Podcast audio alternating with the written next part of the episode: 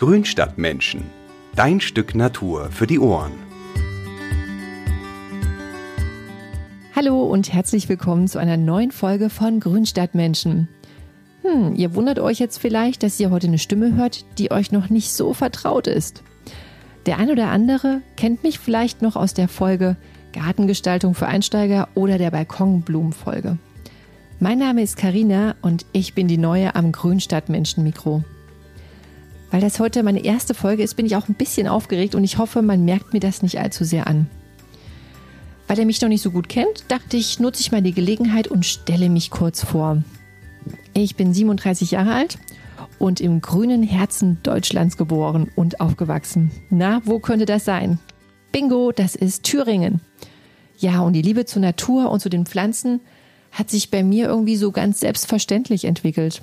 Weil meine Eltern, die haben einen großen Garten und irgendwie war es da ganz normal, so mit den ganzen Gartenarbeiten und so rund ums Jahr irgendwie mit anzupacken, irgendwie aufzuwachsen, ja. Und dann in den Sommerferien wurden halt Johannisbeeren irgendwie geerntet und daraus selbstgemachte Marmelade hergestellt. Oder dann wurde auch mal der Rasen gemäht und äh, irgendwie Äpfel ernten im Herbst. All das war irgendwie ganz normal für mich. Und äh, ja, vielleicht hat mich das auch dazu bewegt, dann in Erfurt an der Fachhochschule dann Landschaftsarchitektur zu studieren. Und äh, anschließend bin ich dann über einige kleine Umwege dann in der Redaktion von Mein schöner Garten gelandet. Tja, und jetzt bin ich hier. Und ja, wenn ich so aus dem Fenster gucke, dann muss ich sagen, boah, der Herbst ist im vollen Gange. Und bei den Temperaturen momentan, brr, es ist schon richtig irgendwie winterlich kühl, irgendwie hat man den Eindruck. Ja, und wenn ich mich da noch so an die Winter aus meiner Kindheit erinnere, dann, äh, dann denke ich da so an, an viel Schnee. Ich weiß nicht, wie es euch geht, aber wir hatten Jahre, da hatten wir so viel Schnee. Ich weiß, wir konnten im Vorgarten sogar mal einen Iglu bauen. Davon gibt es sogar noch Fotos im Album. Und äh, das fand ich total abgefahren. Aber das ist schon echt lange her. Und seitdem ich auch hier in der Oberrheinebene im milden Baden wohne, ähm, ist sowas wie Schnee und Frost äh, eher echt selten geworden. Tja, die Klimakrise scheint einfach auch ihren Teil dazu beizutragen. Aber dennoch, trotzdem sollte man sich als Gärtner aber weiterhin auf knackig kalte Winter mit Dauerfrost vorbereiten, ja. Und da äh, müssen natürlich auch die empfindlichen Pflanzen im Garten geschützt werden und auf dem Balkon. Und das auch nicht nur im Bayerischen Wald oder in Brandenburg. Dazu kommt, dass äh, die Hobbygärtner ja äh, angesichts der milden Winter auch immer mutiger werden. Ne? Also hier im Oberrheintal kann man das ganz gut beobachten. Da werden immer öfter auch so exotischere Pflanzen wie Hanfpalm oder Kreppenmyrte und sogar Oleander in den Gärten ausgepflanzt. Also vor 20, 30 Jahren war das sicherlich noch undenkbar. Aber auch diese Exoten brauchen im Winter natürlich einen ordentlichen Schutz damit sie ihn auch unbeschadet überstehen.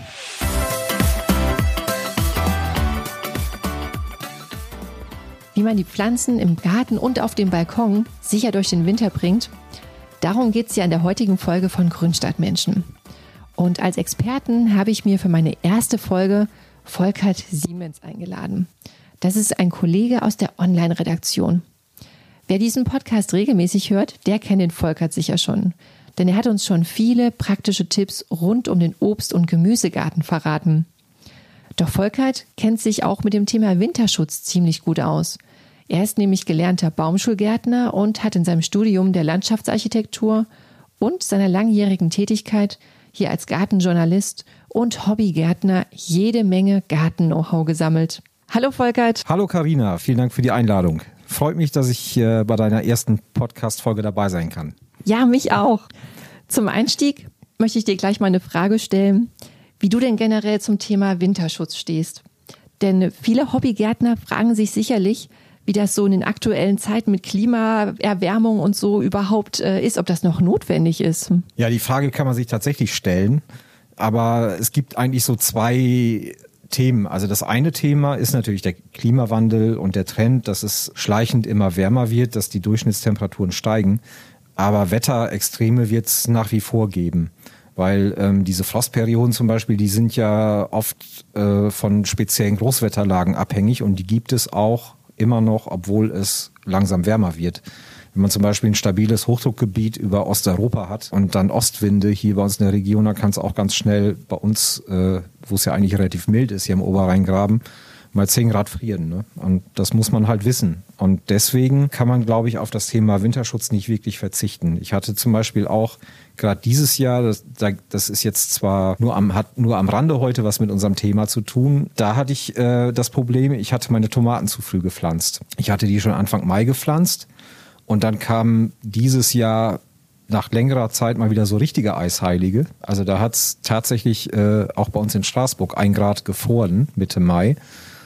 Also ich habe das dann im Wetterbericht schon gesehen, das wird knapp. Und dann habe ich es gerade noch geschafft, äh, die Tomaten abzudecken mit dem Vlies und die haben es dann auch gepackt. Die sahen dann hinterher zwar auch nicht so wirklich gut aus und die sind auch ein paar Tage gefühlt überhaupt nicht gewachsen. Und die Blätter waren auch schon so dunkel verfärbt, da dachte ich schon, oh oh. Aber die haben es geschafft, ohne irgendwelche Probleme oder ohne schwerwiegende Probleme, sage ich mal. Aber ich habe zum Beispiel auch eine Kletterrose im Garten, die hatte ich auch relativ stark zurückgeschnitten. Die war gerade wieder ausgetrieben und die hat tatsächlich auch erfrorene Triebspitzen gehabt. Also da sieht man schon, man sollte Wetterphänomene nicht unterschätzen, gerade was das Thema Frost angeht. Gibt es denn Pflanzen, bei denen man mittlerweile komplett auf den Winterschutz verzichten kann? Also ein typisches Beispiel aus meiner Sicht sind eigentlich die Rosen. Früher hat man ja bei allen Rosen eigentlich üblicherweise im Herbst einen Winterschutz gemacht. Die hat man dann ähm, an der Triebbasis mit ähm, Blumenerde oder auch Komposterde angehäufelt, so 10 Zentimeter hoch oder auch 15 Zentimeter hoch, hat ein bisschen Tannengrün draufgelegt, falls eben diese Erde austrocknet im Winter, damit die nicht wegweht. Und das war so der übliche Winterschutz. Aber das würde ich zumindest bei uns in der Region nicht mehr machen. Also ich habe ich habe auch ein paar Rosen im Garten, da habe ich eigentlich noch nie einen Winterschutz gemacht. Aber auch einfach, weil es bei uns relativ warm ist. Also das kann man jetzt äh, nicht unbedingt mit so kalten Regionen vergleichen wie Brandenburg, wo es ja durchaus immer noch zweistellige Minusgrade gibt im Winter. Da wäre es schon sinnvoll, auch nach wie vor die Rosen zu schützen. Ich habe zum Beispiel mal mit Thomas Proll gesprochen, der ist Züchtungsleiter von der Baumschule Kurdesrosen, also von der Rosenschule Kurdesrosen. Und da gab es nämlich vor über zehn Jahren mal einen sehr kalten Winter in Schleswig-Holstein. Und ähm, da hat er wirklich Angst, äh, dass seine ganzen Rosen erfroren sind. Und ähm, das Interessante war, ähm, also ich habe halt danach mit ihm gesprochen, zur Zeit der Rosenblüte. Und da hat er mir erzählt, unsere Rosen blühen so schön wie noch nie. Da meinte ich, ach, wie kommt das? Und dann meinte er, ja, dieser kalte Winter, die waren total runtergefroren. Wir mussten die im nächsten Jahr richtig weit zurückschneiden haben also pro Trieb nur noch ein, zwei Augen gehabt und die sind halt ganz kräftig durchgetrieben und haben dann richtig schöne große Blüten gehabt. Also das äh, fand ich ganz interessant. Also die Rosen, also wenn die Veredelungsstelle geschützt ist, dann, dann überwintern, dann überstehen die auch kalte Winter und wenn die oberirdisch stark zurückfrieren, das ist eigentlich gar nicht so schlimm. Okay, also das muss ich mir unbedingt merken, dass man äh, Rosen zurückschneiden muss, tief im Frühjahr, irgendwie und äh, dann desto kräftiger treiben sie wieder aus und desto üppiger fällt dann auch der Flor im Sommer aus.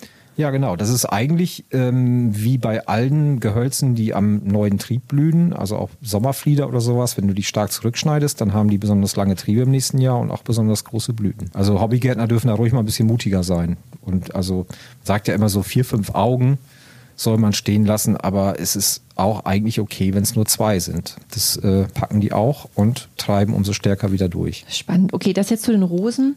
Äh, Bäume und Sträucher, die haben ja auch so ihre Strategien, um durch diese kalte Jahreszeit zu kommen. Kannst du uns da so ein bisschen was zu erklären, wie die das machen? Also bei den sommergrünen Gehölzen ist eigentlich der Laubabwurf äh, die Anpassung an kalte Winter. Weil die Blätter sind ja das empfindlichste Pflanzenorgan, muss man sagen. Die sind dünn, die haben einen relativ hohen Wassergehalt. Wenn die durchfrieren, sind die sofort kaputt. Deswegen haben die Pflanzen einfach diese Strategie entwickelt, also die, die äh, laubabwerfenden Pflanzen, dass sie sich eben im Herbst von ihrem gesamten Blattwerk trennen. Also die lagern vorher die ganzen wichtigen äh, Stoffe noch aus, also Proteine oder auch irgendwelche Mineralien und es bleibt eigentlich nur so das Grundgerüst übrig und äh, das werfen sie dann ab und dann gehen sie eben in die Winterruhe. Also sie wachsen dann natürlich im Winter auch nicht und sind dadurch, dass sie sich quasi auf ihren Holzkörper zurückgezogen haben, der relativ frosthart ist, äh, sind sie perfekt geschützt, auch bei kalten Temperaturen. das ist eigentlich so die, die Strategie, die die ähm, Gehölze haben. Und deswegen sind in, in der gemäßigten Zone fast alle Gehölze laubabwerfend. Diese Anpassung interessanterweise gibt es auch in den ähm, sogenannten äh, sommertrockenen Wäldern, die so eher in der tropischen Region vorkommen, Südamerika zum Beispiel. Da machen die Bäume genau das Gleiche, aber nicht, um sich vor der Kälte zu schützen, sondern vor der Trockenheit. Also da, wenn da die Trockenzeit anfängt, dann werfen sie auch ihre Blätter ab. Und sobald die Regenzeit beginnt, treiben sie wieder neu aus. Und wie machen das dann die immergrünen Gehölze? Also bei den immergrünen Gehölzen muss man wissen, dass sie eigentlich äh, in der gemäßigten Zone oder zumindest sagen wir mal äh, im nördlichen Mitteleuropa auf natürliche Weise gar nicht vorkommen. Also die meisten sind eingewandert. Also das einzige immergrüne Gehölz, was ich mal gehört habe, was wirklich auch ähm, heimisch ist in Deutschland, das ist der Buchsbaum interessanterweise. Äh, es gibt eine relativ kleine Region im südlichen Schwarzwald, wo der an, an äh, nach Süden exponierten Hängen wächst wo der angeblich auch wirklich standortheimisch ist. Ähm, die anderen Gehölze, die anderen Immergrünen, die man bei uns so sieht, zum Beispiel Ilex oder auch ähm, Efeu natürlich, die sind eingewandert. Also das sind sogenannte Archeophyten. Das sind eingewanderte Pflanzen, die es aber schon sehr lange gibt bei uns. Also das ist schon etliche hundert Jahre her, dass sie eingewandert sind. Deswegen sind es keine Neophyten mehr, sondern Archeophyten. Und die haben eben den Vorteil, die wachsen in Wäldern. Und Wälder haben auch im Winter ein relativ günstiges Kleinklima. Das heißt, auch wenn die Bäume kein Laub haben, leiden diese Pflanzen nicht unter einer zu starken Sonneneinstrahlung im Winter. Und gleichzeitig ist auch die Temperatur im Wald immer ein bisschen milder. Und auch die Luftfeuchtigkeit ist immer ein bisschen höher als auf einer freien Fläche. Und das sind natürlich alles günstige Faktoren für Immergrüne, um besser durch den Winter zu kommen. Und äh, ja, genau. Also deswegen haben die es äh, tatsächlich auch geschafft mit ihrem immergrünen Laub, obwohl sie hier ursprünglich nicht heimisch waren, äh, gut, gut auch in der freien Natur zu überleben. Aber irgendwie müssen die sich doch auch gegen die Kälte schützen. Ja, das machen sie auch. Also die haben tatsächlich auch eigene Strategien, um sich vor, vor Frost zu schützen. Also man sieht das manchmal beim Efeu zum Beispiel, dass der im Winter so ganz bräunliche Blätter kriegt. Also der wird so relativ fahlbraun, ist gar nicht mehr richtig grün. Und beim Rhododendron siehst du zum Beispiel auch im Winter rollt er seine Blätter so richtig zusammen. Und das passiert dadurch, dass die Pflanzen äh, den Wassergehalt in den Blättern reduzieren. Und ähm, dadurch äh, steigt gleichzeitig der Gehalt an Nährsalzen, vor allen Dingen an Kalium. Das heißt, das Wasser ist quasi salziger als vorher, das Wasser, das noch in den Zellen ist.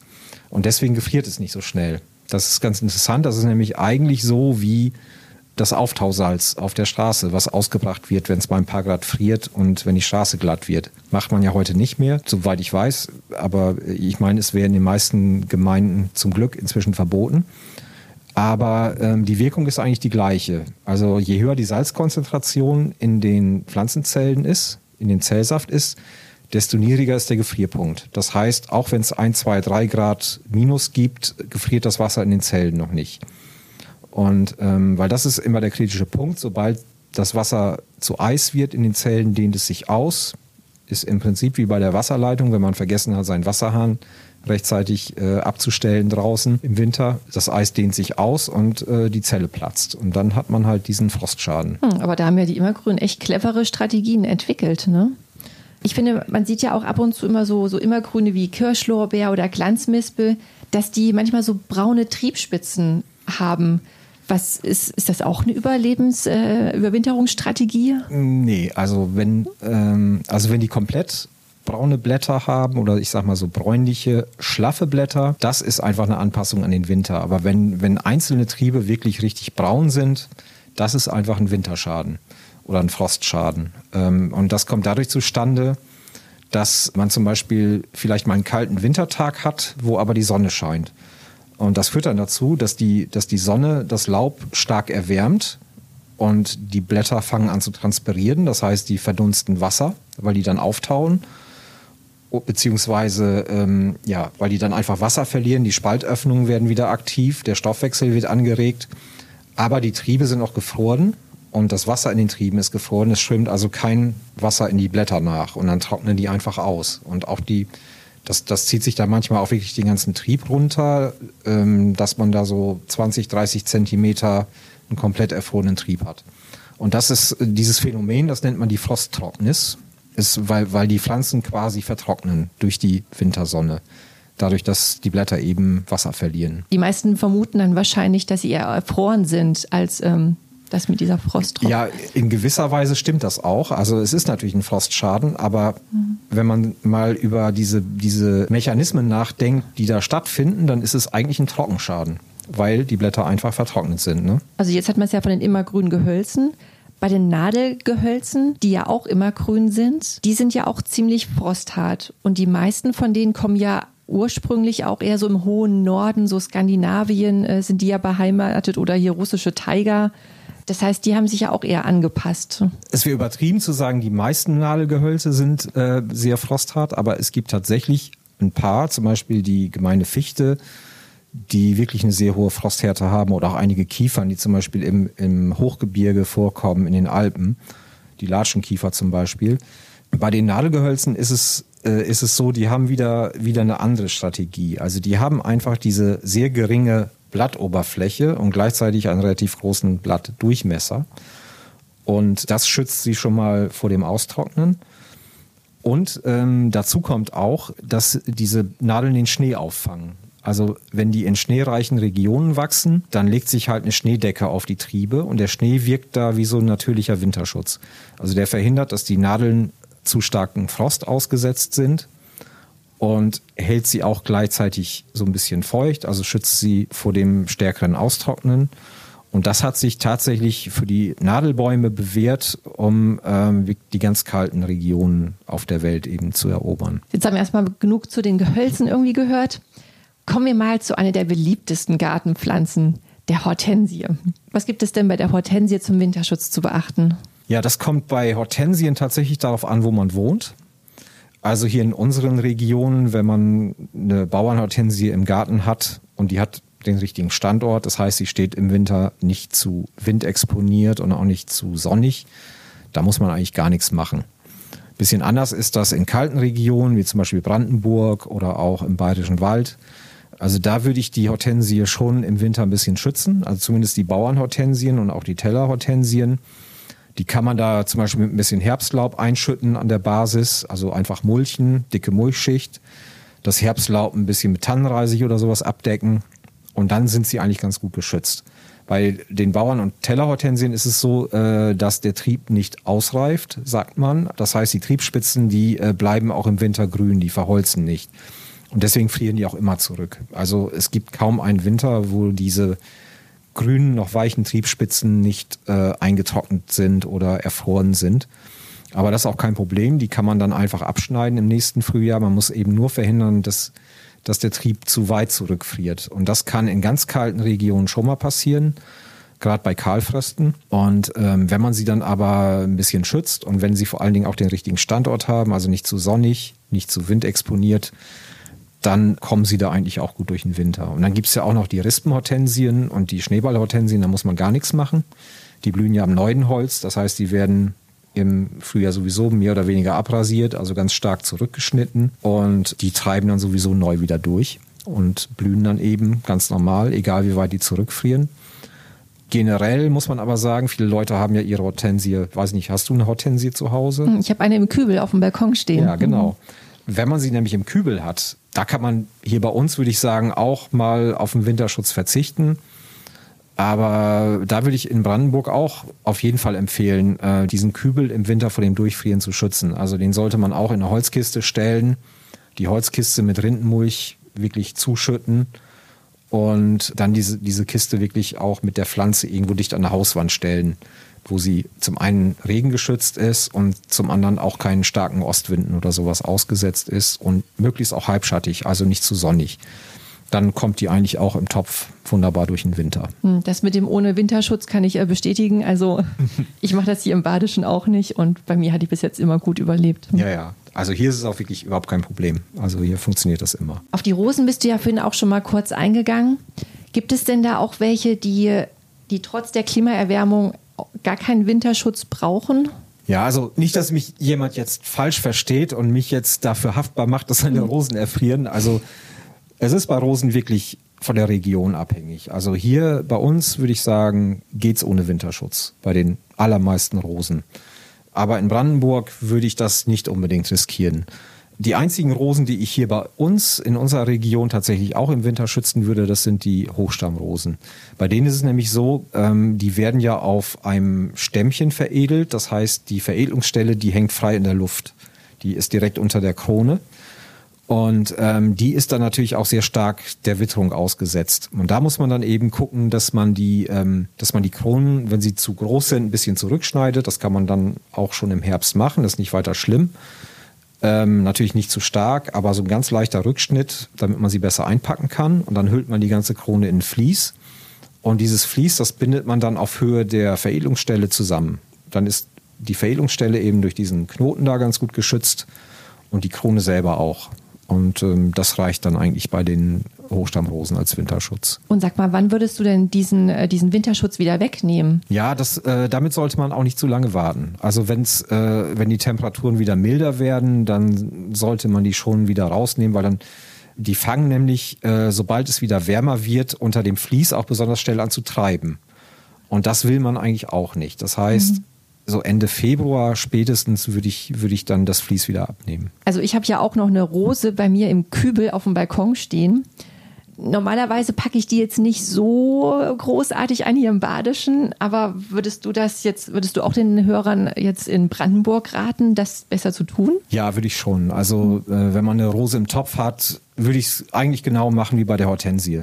Also man weiß nie, wie kalt der Winter wird. Und dann würde ich auch diesen ganzen Topf einfach in eine Kiste stellen mit Rindenmulch oder auch mit Laub oder sowas ähm, einschütten und dann auch ein bisschen geschützt aufstellen. Und dann ist es eigentlich kein Thema. Dann kommt die gut durch den Winter. Wo wir gerade noch beim Thema Kübelpflanzen sind, was mache ich denn jetzt mit Exoten wie beispielsweise eine Zitrusbäumchen oder eine Schmucklilie oder auch ein Oleander? Ja, also das sind alles Pflanzen, bei denen man, na gut, vielleicht mit Ausnahme der Zitrone, aber bei den anderen kann man zumindest in ganz milden Regionen wie bei uns ähm, durchaus auch mal eine Freilandüberwinterung wagen inzwischen. Also bei den, bei den Zitruspflanzen muss man ein bisschen vorsichtig sein, weil die Zitrone, die verträgt tatsächlich nicht so ganz viel Frost, also so zwei, drei, vielleicht fünf Grad, dann ist äh, auf jeden Fall vorbei. Aber der Oleander zum Beispiel, der ist zwar auch ähm, bei fünf Grad minus über mehrere Tage, kriegt er auch schon seine Frostschäden. Aber der hat den Vorteil, der blüht auch am neuen Holz. Das heißt, den kann man dann auch wieder zurückschneiden und er treibt wieder gut durch. Bei der Zitrone äh, kann das schon sein, wenn die starke Frostschäden hat. Die kriegt dann auch oft, äh, oft sind das ja auch so Stämmchen, die kriegen dann Risse. Das sollte man auf jeden Fall vermeiden. Aber ähm, den Oleander, den schneidet man zurück und er treibt in der Regel wieder gut durch. Also ich habe zum Beispiel einen Oleander auf dem Balkon, einen gelben. Der steht da seit 16 Jahren und ich habe da noch nie einen Winterschutz gemacht. Und ich hatte Jahre, da ist der wirklich um die Hälfte zurückgefroren, also auch vertrocknet, also diese Frosttrocknis, die wir vorhin angesprochen hatten. Mhm. Ich habe ihn zurückgeschnitten, er ist wieder gut durchgetrieben und er hat auch wunderbar geblüht. Und bei dem ähm, Oleander ist es aber offensichtlich auch sortenabhängig. Ich hatte nämlich auch einen roten, die hatte ich beide selber vermehrt vor, ich glaube, 16 Jahren oder wie lange das jetzt her ist, oder fast 20 Jahre. Die waren beide noch relativ klein. Ich habe die eigentlich von, Anfang an immer auf dem Balkon gelassen im Winter. Und der rote hat es tatsächlich dann mal nicht geschafft. Also da hatten wir mal einen ziemlich kalten Winter und dann ist der komplett erfroren.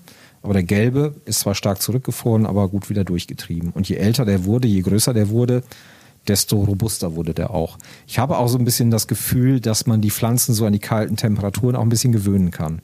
Ich habe jetzt die letzten Jahre wirklich bei dem Oleander kaum noch Frostschäden gehabt. War natürlich auch nicht besonders kalt die letzten Jahre, muss man auch sagen. Mhm. Aber wie gesagt, beim Oleander, das ist wirklich so ein Fall, ähm, da kann man hier bei uns in der Region ähm, das mal probieren. Wenn es dann wirklich kalt wird, also 20 Grad nachts, 20 Grad minus würde ich ihn nicht zumuten, dann kann man ihn auch kurzfristig einfach mal ins Haus holen. Und Oleander kann man auch tatsächlich äh, hier bei uns ins Freiland pflanzen, wenn man sie dann im Winter schützt. Oder auch Oliven. Das sieht man hier auch öfter inzwischen. Ähm, aber die muss man dann im Winter, also im Freiland muss man sie schützen. Also da würde ich schon, ja, auch auf jeden Fall den Boden dick mulchen den, und die Krone in Vlies oder sowas einhüllen. Und bei der Olive auch wichtig, den, den Stamm ein bisschen schützen, dass, dass der keine Frostrisse kriegt. Hm, das vergisst man, glaube ich, schon gerne. Das mit dem Stamm, das ist ein guter Hinweis. Ja, genau. Also wie gesagt, Frostrisse sind auch noch so ein Thema. Ähm, das entsteht ja auch durch die Wintersonne. Also wenn der Stamm sich einseitig sehr stark erwärmt, dann gibt es diese sogenannten Spannungsrisse. Die Rinde ist auf einer Seite sehr warm und dehnt sich aus, auf der anderen Seite ist sie noch kalt. Und an diesen Übergängen, da entstehen dann eben Risse. Und das sollte man natürlich auf jeden Fall vermeiden. Das ist übrigens auch ein Thema bei Apfelbäumen, bei jungen Apfelbäumen, obwohl die ja eigentlich frosthart sind.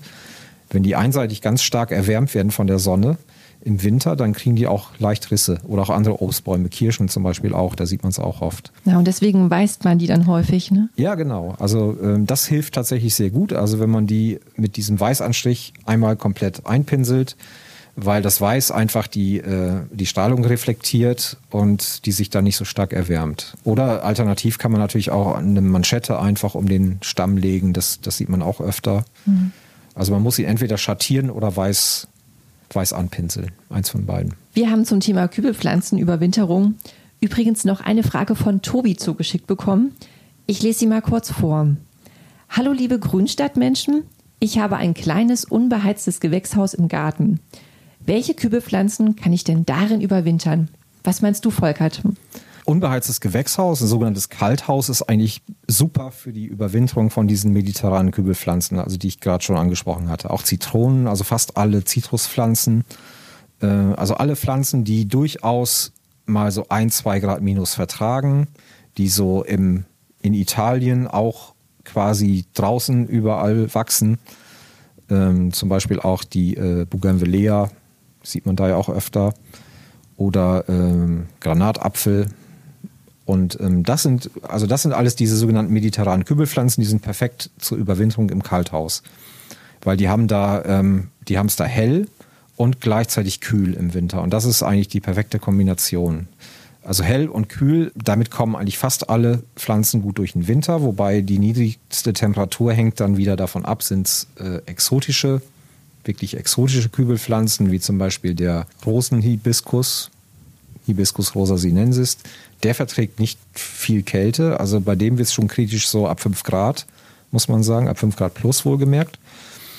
Also den würde ich auf keinen Fall ins Kalthaus stellen. Da, also da wird es wirklich schwierig. Aber wie gesagt, diese mediterranen Kübelpflanzen äh, ist ein Kalthaus perfekt. Ähm, und viele haben ja auch so ein kleines Gewächshaus im Garten, was sie dann äh, einfach für Gemüse nutzen oder für Tomaten im Sommer. Das steht dann im Winter eh leer. Äh, was man allerdings machen sollte, man sollte es schattieren. Weil sonst kann es passieren, dass es sich dann auch äh, bei Wintersonne mal relativ stark erwärmt und das regt dann den Stoffwechsel der Pflanzen unnötig an. Und das will man im Winter nicht unbedingt.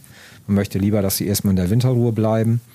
Aber da reicht ein einfaches Schattiernetz. This is your invitation to the intersection of versatility and design. Experience the empowering feeling of the Lexus SUVs and some of the best offers of the year on select models at the Invitation to Lexus sales event now through April 1st. Lease the 2024 RX 350 Premium all-wheel drive for 528 a month for 36 months with $49.99 due at signing. Experience amazing at your Lexus dealer. Call 1-800-USA Lexus for important lease offer and pricing details. Not all customers will qualify. Offer in the Lexus Eastern area and it's April 1st, 2024. Und äh, wenn jetzt doch mal ein paar richtig kalte äh, Nächte irgendwie bevorstehen, hast du da noch einen Tipp? Weil dann will ich ja nicht gleich wieder das Gewächshaus ausräumen, wenn ich merke, oh Gott, jetzt wird es richtig knackig kalt. Ja, ähm, da gibt es eigentlich so, so einen kleinen Lifehack, sage ich mal, und zwar so einen selbstgebauten Frostwächter. Ähm, da nimmst du einfach diese Grabkerzen, die kennst du, glaube ich, ne? mhm. diese, diese dicken. Genau, äh, diese dicken ja so Stumpenkerzen. Genau, das sind die, die ja. haben ja meist so ein Glas außenrum und da drin brennen die. Davon kaufst du dir zwei, drei Stück. Dann kaufst du dir noch zwei, drei große Tontöpfe. So diese ganz normalen äh, Pflanztöpfe aus Ton. Und ähm, dann stellst du die Grabkerzen gut verteilt im Gewächshaus auf, zündest die an stülpst diese Tontöpfe umgekehrt drüber, legst allerdings ein kleines Steinchen drunter, weil sonst erstickt das Feuer, dann kommt kein Sauerstoff nach von unten. Und oben auf die Abzugslöcher legst du dann einfach ihm eine kleine Kachel oder sowas. Dann bleibt nämlich die Wärme in diesem Topf und dann erwärmt sich dieser gesamte Topf, der wird also ziemlich heiß und dann entsteht diese Strahlungswärme. Das heißt, die Wärme geht nicht oben durch das Abzugsloch nach oben, sondern ähm, diese Strahlungswärme, die wirkt etwas anders. Das ist so eine, so eine Konvektion, wie heißt das, Konvektionswärme oder sowas? Keine Weiß Ahnung. Gar nicht genau. Egal. Jedenfalls ähm, Die äh, führt dann wirklich dazu, dass sich im gesamten Gewächshaus, je nachdem wie groß es ist natürlich, die äh, Temperatur ganz, dass die ganz leicht steigt. Und das sind oft so die entscheidenden zwei, drei Grad, die die Pflanzen dann doch vor dem Erfrieren schützen. Das ist ja ein toller Tipp. Aber sag mal, ist das nicht auch gefährlich, weil wenn ich die dann die ganze Nacht da äh, unbeaufsichtigt irgendwie da brennen lasse, die Kerze? Ja, also ich, äh, ich würde auf jeden Fall mal den Feuermelder ausschalten, falls du im Gewächshaus einen hast. Und es ist tatsächlich nicht ganz ungefährlich. Also man muss auf jeden Fall diese, ähm, diese Frostwächter auf Steinplatten stellen. Und zweiter wichtiger Punkt, wirklich alles, was brennen kann, irgendwelche Holzreste oder was auch immer, Pflanzenreste, drumrum wirklich wegmachen. Also die müssen wirklich frei stehen, nichts Brennbares drumrum und eben auf einer Steinplatte, wo sie auch nicht umkippen können. Das äh, sind so die entscheidenden Punkte und dann passiert eigentlich nichts. Cool, das ist echt super praktisch. Ja. Über die Überwinterungsstrategien von Gehölzen hast du uns ja jetzt schon einiges erzählt. Aber wie sieht es denn jetzt mit den Stauden im Garten aus? Sowas wie Fetthenne oder der Sonnenhut. Wie machen die denn das? Wie kommen die über den Winter? Ja, also bei den Stauden ist es eigentlich ganz ähnlich wie bei den Gehölzen oder sagen wir mal bei den meisten Stauden ist es ganz ähnlich wie bei den laubabwerfenden Gehölzen. Die ähm, stoßen einfach alle krautigen Pflanzenteile ab, weil diese krautigen, nicht verholzenden Pflanzenteile, die sind äh, einfach frostgefährdet im Winter und ähm, die ziehen auch die ganzen, die ganzen wichtigen äh, Stoffe vorher raus, die äh, werden in die Wurzel verlagert und dann sterben die oberirdisch ab und die treiben dann aus sogenannten Brutknospen, nennt man die, glaube ich, manchmal. Auf jeden Fall sind das so Knospen am, ähm, also an den Wurzeln. Aus denen treiben die dann im nächsten Jahr wieder aus und bilden halt wieder neues Grün sozusagen. Ähm, also das ist so die Überwinterungsstrategie, die eigentlich die meisten Stauden haben, die so in der kälteren Region heimisch sind oder in der, ich sag mal, in der gemäßigten Zone mit auch kälteren Wintern. Dann gibt es aber auch noch welche, die, äh, die durchaus auch im Winter grün bleiben. Das sind dann aber in vielen Fällen entweder die Waldstauden, weil die eben im Wald auch so einen kleinen klimatischen, kleinen klimatisch günstigen Standort haben. Also da erfrieren die Blätter nicht unbedingt, weil sie oft auch vom Laub eingeschüttet werden. Das ist natürlich auch in dem Fall ein guter Winterschutz. Und dann gibt es auch interessanterweise ähm, sogar ähm, wie zum Beispiel die Christrose, ähm, Pflanzen, die wirklich richtig derbe Blätter haben. Also da denkt man fast, das ist so ein immergrünes Gehölzblatt, wenn, Das man, das mal, wenn man sich das mal anguckt. Ja. Also die kommen auch tatsächlich, äh, wachsen auch im Wald, sind also auch schon vom, vom Standort etwas begünstigt. Aber ähm, die kommen eigentlich auch mit grünem Laub durch den Winter. Und dann gibt es eben auch Stauden, die, die haben so kleine Blattrosetten, die sind sehr dicht am Boden, die sind von daher auch nicht ganz so kälteempfindlich. Und dann ähm, interessanterweise gibt es viele Steingartenstauden, die grün überwintern, also die mit oberirdischem Grün überwintern. Das liegt einfach daran, dass die äh, im Hochgebirge eine ganz kurze Vegetationsperiode haben und wenn die da komplett neu austreiben müssten, würde das fast zu lange dauern, um noch zur Blüte zu kommen. Und äh, dadurch, dass die eben quasi grün überwintern, kommen die, äh, sobald es ein bisschen wärmer wird, schneller wieder in die Gänge und blühen dann auch früher. Und das Interessante ist auch, dass die Steingartenstauden äh, besonders frostgefährdet sind, wenn man sie im Flachland pflanzt. Hast du wahrscheinlich auch nicht gewusst. Wissen, Nicht, die, wissen, ja. wissen die wenigsten, weil man denkt ja, gut, die wachsen oben in den Alpen, die halten, was weiß ich, wie viel Grad Frost aus. Richtig. Stimmt, stimmt aber nicht. Ähm, die haben nämlich im Hochgebirge eine Schneedecke im Winter. Und die Schneedecke, die wirkt wie so ein natürlicher Winterschutz. Und im Flachland fehlt halt im Winter oft der Schnee. Da hat man öfter mal Kahlfröste. Und so ein paar Grad minus sind kein Problem, das halten die locker aus. Aber wenn man dann wirklich mal so eine Woche minus 10 Grad oder mehr hat, dann wird das tatsächlich für diese Steingartenstauden auch ein bisschen kritisch. Und wie kann ich denen dann helfen, quasi? Also das Beste ist, wenn man die wirklich, also wenn man die wirklich entweder mit ein bisschen Laub oder so einschüttet oder einfach ein Vlies drüber legt. Das reicht schon als Winterschutz. Also wenn die ein Vlies haben, was die so ein bisschen, bisschen auch vor der Sonneneinstrahlung schützt, ist in dem Fall auch wieder ein wichtiger Faktor, dann kommen die gut durch den Winter. Kleine Ursache, große Wirkung. Ja, auf jeden Fall. So, jetzt kommen wir mal von den Pflanzen im Garten, jetzt nochmal zu denen auf dem Balkon. Und zwar ähm, mal zu den Kräutern. Ne, das Ja. ist ja auch ein beliebtes Thema und äh, viele kaufen ja gerne auch irgendwie so Kräutertöpfchen und pflanzen sie dann um in den größeren Topf und äh, würden sie am liebsten irgendwie überwintern, zum Beispiel Petersilie. Wie, wie schätzt du das ein, Volker? Ist das sinnvoll? Also man muss ehrlich sagen, bei den meisten Kräutern ist es eigentlich nicht so sinnvoll, sie zu überwintern. Also gerade bei diesen krautigen Kräutern, sage ich mal, wie zum Beispiel Petersilie, da würde ich im Zweifelsfall wirklich sagen, die sehe ich einfach im nächsten Jahr neu und äh, habe dann wieder frische grüne Triebe. Bei der Petersilie ist es ja auch so, im zweiten Jahr schießt die ja auch, also sie blüht ja im zweiten Jahr, soweit ich weiß. Ganz sicher bin ich mir nicht, aber ich meine, die würde im zweiten Jahr tatsächlich dann auch diese, diese Blütenstängel bilden. Also da würde ich nicht unbedingt dazu raten, die, ähm, die zu überwintern. Also man kann sie natürlich, wenn man sie auf dem Topf im Balkon hat, dann lässt man sie da einfach stehen, erntet so lange, wie man da noch ein bisschen was Grünes ernten kann. Aber wenn sie dann kaputt geht, ist auch kein Drama. Anders ist es bei den verholzenden Kräutern, wie zum Beispiel Rosmarin. Das ist ja ein Halbstrauch. Also da würde ich schon auch, ähm, gut, muss ich jetzt auch wieder ein bisschen von der Region abhängig machen. Also bei uns im Badischen auf dem Balkon, wir haben auch einen Rosmarin, machen wir gar nichts. Ja. Kommt jedes Jahr problemlos durch den Winter. Aber in der kalten Region muss man den eigentlich auch genauso überwintern wie zum Beispiel auch eine Hortensie, die man im Topf hat. Dann äh, kommt er auch gut, kommt er auch gut durch den, also durch die kalte Jahreszeit. Das ist dann kein Problem. Aber wie gesagt, ähm, diese Überwinterung, also da muss man wirklich ein bisschen zwischen diesen verholzenden Kräutern unterscheiden, die auch äh, wirklich mehrere Jahre, ich sag mal, mitgehen, die auch mhm. eigentlich immer schöner werden, je älter sie werden. Mhm. Zumindest wenn man sie regelmäßig schneidet und sie nicht zu, zu ausladend werden. Und eben diesen Sachen wie zum Beispiel auch Basilikum, die man relativ leicht einfach neu säen kann und äh, im nächsten Jahr wieder frische Kräuter hat. Wo wir gerade noch beim Thema Topfpflanzen sind, äh, Sommerblumen ist ja auch so ein Thema für sich. Ähm, weil da sind ja manche nach dem Sommer eigentlich immer noch irgendwie schön, ja, wo ich denke, oh, die könnte man noch behalten und andere, klar, die sind total abgeblüht. Aber gibt es da irgendwelche Kandidaten, die, die man überwintern kann? Ja, äh, das geht durchaus. Also die Balkonblumen, die man so hat, die werden zwar, man sagt, die werden einjährig kultiviert. Das heißt, die werden eine Saison auf dem Balkon gehalten, die blühen und am Saisonende werden sie kompostiert.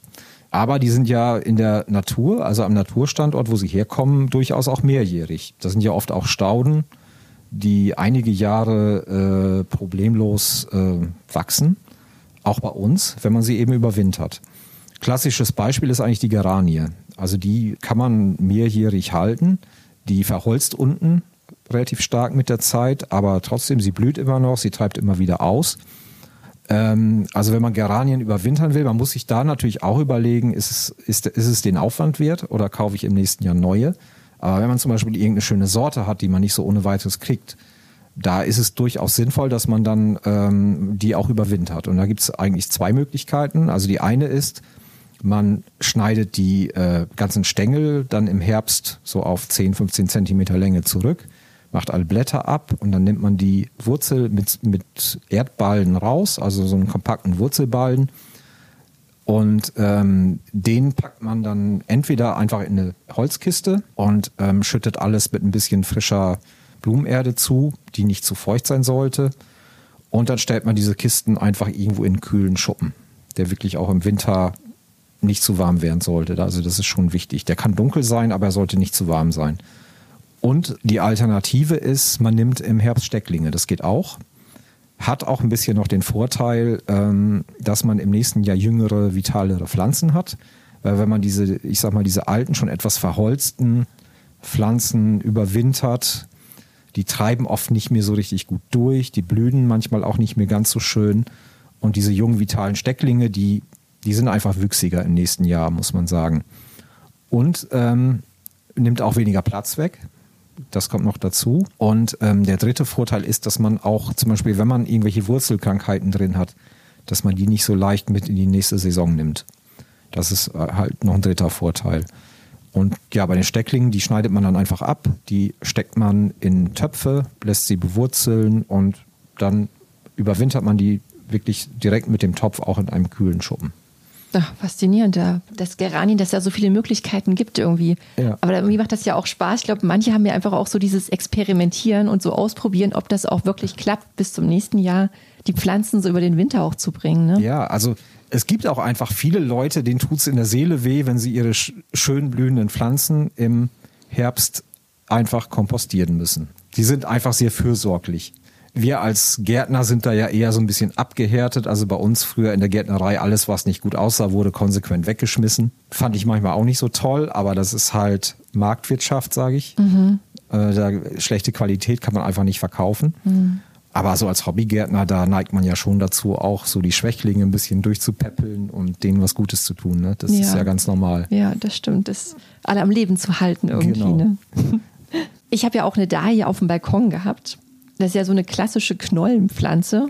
Und ich weiß, äh, im Garten äh, sieht man die ja auch ganz oft so ausgepflanzt. Mhm. Und die sind ja schon so ein bisschen empfindlicher, oder? Die kann ich ja nicht den Winter über da auch draußen im Garten lassen. Nee, also Dahlien, ähm, die sind tatsächlich sehr frostempfindlich. Also man kann wirklich mal Glück haben. Also bei uns im Kleingarten war das so, ich teile mir den Kleingarten mit einem Freund und der hat auch ein paar Dahlienknollen gesetzt und äh, der hat die einfach drin gelassen im Winter.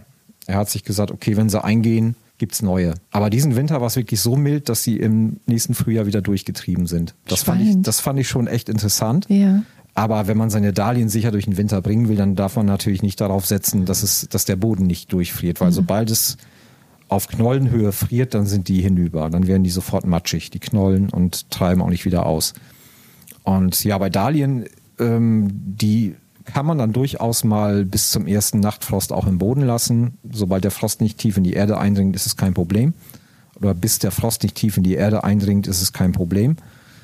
Die schneidet man dann einfach ab am besten sofort etikettieren, zumindest mit der Farbe, damit man weiß, was daraus wird im nächsten Jahr, wenn man sie dann ja. überwintert. Guter Hinweis. Hm. Ja, und ähm, dann rodet man die Knollen mit einer Grabegabel, guckt sie sich hinterher aber am besten mal gut an, ob äh, vielleicht irgendwelche Knollen verletzt sind, weil die kommen nicht gut durch den Winter. Die fangen sehr schnell an zu faulen, also die sollte man gar nicht erst mitnehmen ins Winterquartier. Ja, und die anderen, die legt man einfach in eine Kiste, tut da ein bisschen nicht zu feuchte Blumenerde drauf und ähm, dann kann man die im, einfach in einem kühlen Schuppen überwintern, wo es allerdings dann auch nicht frieren darf. Also das ist wichtig. Und muss ich da ab und zu nochmal nach denen schauen? Ja, ist schon, ist schon sinnvoll, weil ähm, da, die eine oder andere Knolle, die kann dann schon nochmal anfangen zu faulen und die sollte man dann schon äh, rechtzeitig rausnehmen, bevor der ganze Bestand anfängt äh, umzukippen, sage ich mal. Also, aber es reicht so alle drei, vier Wochen mal zu gucken, wie sehen die aus, sehen die noch gut aus oder sind da ein paar Faule dazwischen und die sortiert man dann direkt aus. Mensch, jetzt haben wir schon so viele Themen jetzt abgearbeitet äh, oder auch das schon so viele Infos gegeben.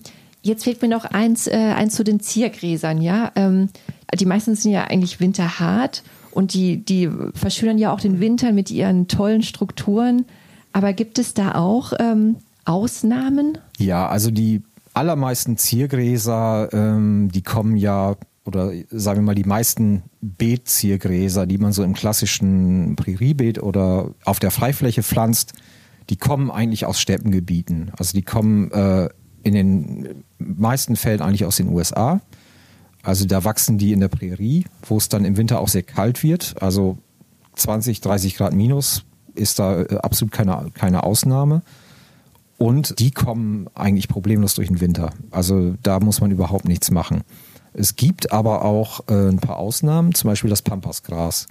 Das kommt aus der südamerikanischen Steppe, aus der Pampa. Das ist, glaube ich, Argentinien, wenn, mhm. wenn ich das richtig weiß. Doch, ich meine. Ja. ja. Und ähm, da wird es auch kalt im Winter, also da friert es auch. Aber ähm, es ist sehr trocken. Der Boden ist im Winter auch sehr trocken. Und das Pampasgras ist deshalb sehr nässeempfindlich. Und ähm, deswegen ist es eben wichtig, wenn man das bei uns in Garten pflanzt, wo die Winter ja eher nass sind, nicht sehr kalt, aber relativ feucht. Ähm, wenn man lehmigen Boden hat, dass man den auf jeden Fall auflockert, dass man da ganz viel Sand einarbeitet vom Pflanzen oder beim Pflanzen schon. Und ähm, im Winter sollte man einfach den Blattschopf zusammenbinden.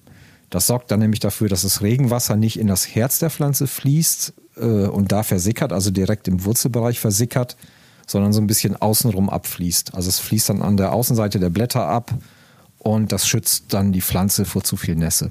Und mit was bindest du das Pambasgras zusammen? Ach, da kannst du so einen ganz normalen Strick nehmen, Strick. irgendeine Kordel oder so, Okay. das reicht schon, ja. Ich habe ja mal gesehen, dass einige Hobbygärtner, ähm, dass die auch ihr Chinaschilf äh, oben zusammenbinden. Hat das denn auch einen, also einen Vorteil für die Pflanzen? Ja, also Chinaschilf kommt, wie der Name schon sagt, aus Asien.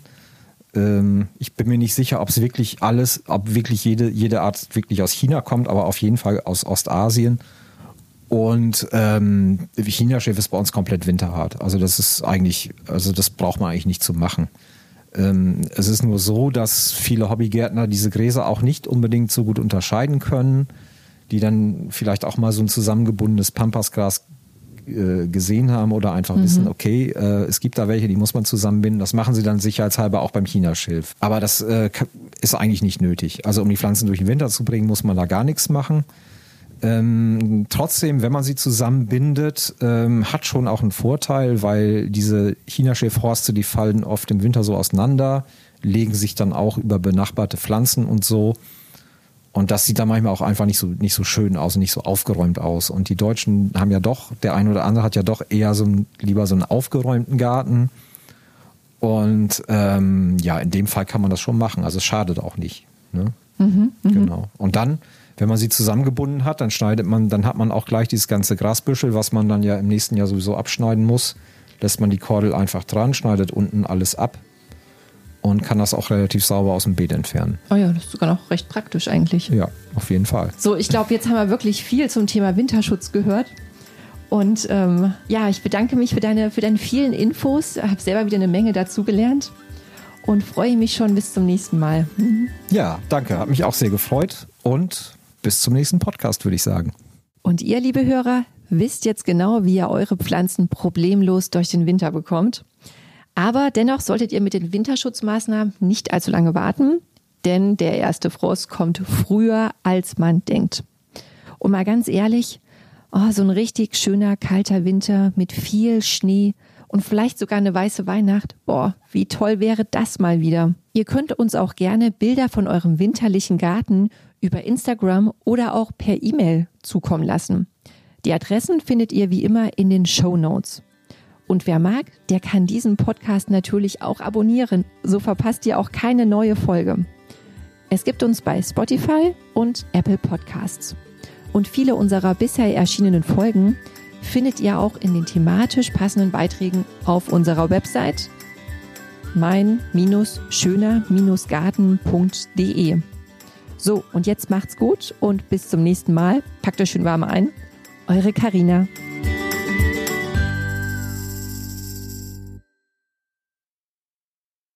This is your invitation to the intersection of versatility and design. Experience the empowering feeling of the Lexus SUVs and some of the best offers of the year on select models at the Invitation to Lexus sales event now through April 1st. Lease the 2024 RX 350 Premium All-Wheel Drive for 528 a month for 36 months with $49.99 due at signing. Experience amazing at your Lexus dealer. Call 1-800-USA-LEXUS for important lease offer and pricing details. Not all customers will qualify. Offer in the Lexus Eastern area and it's April 1st, 2024.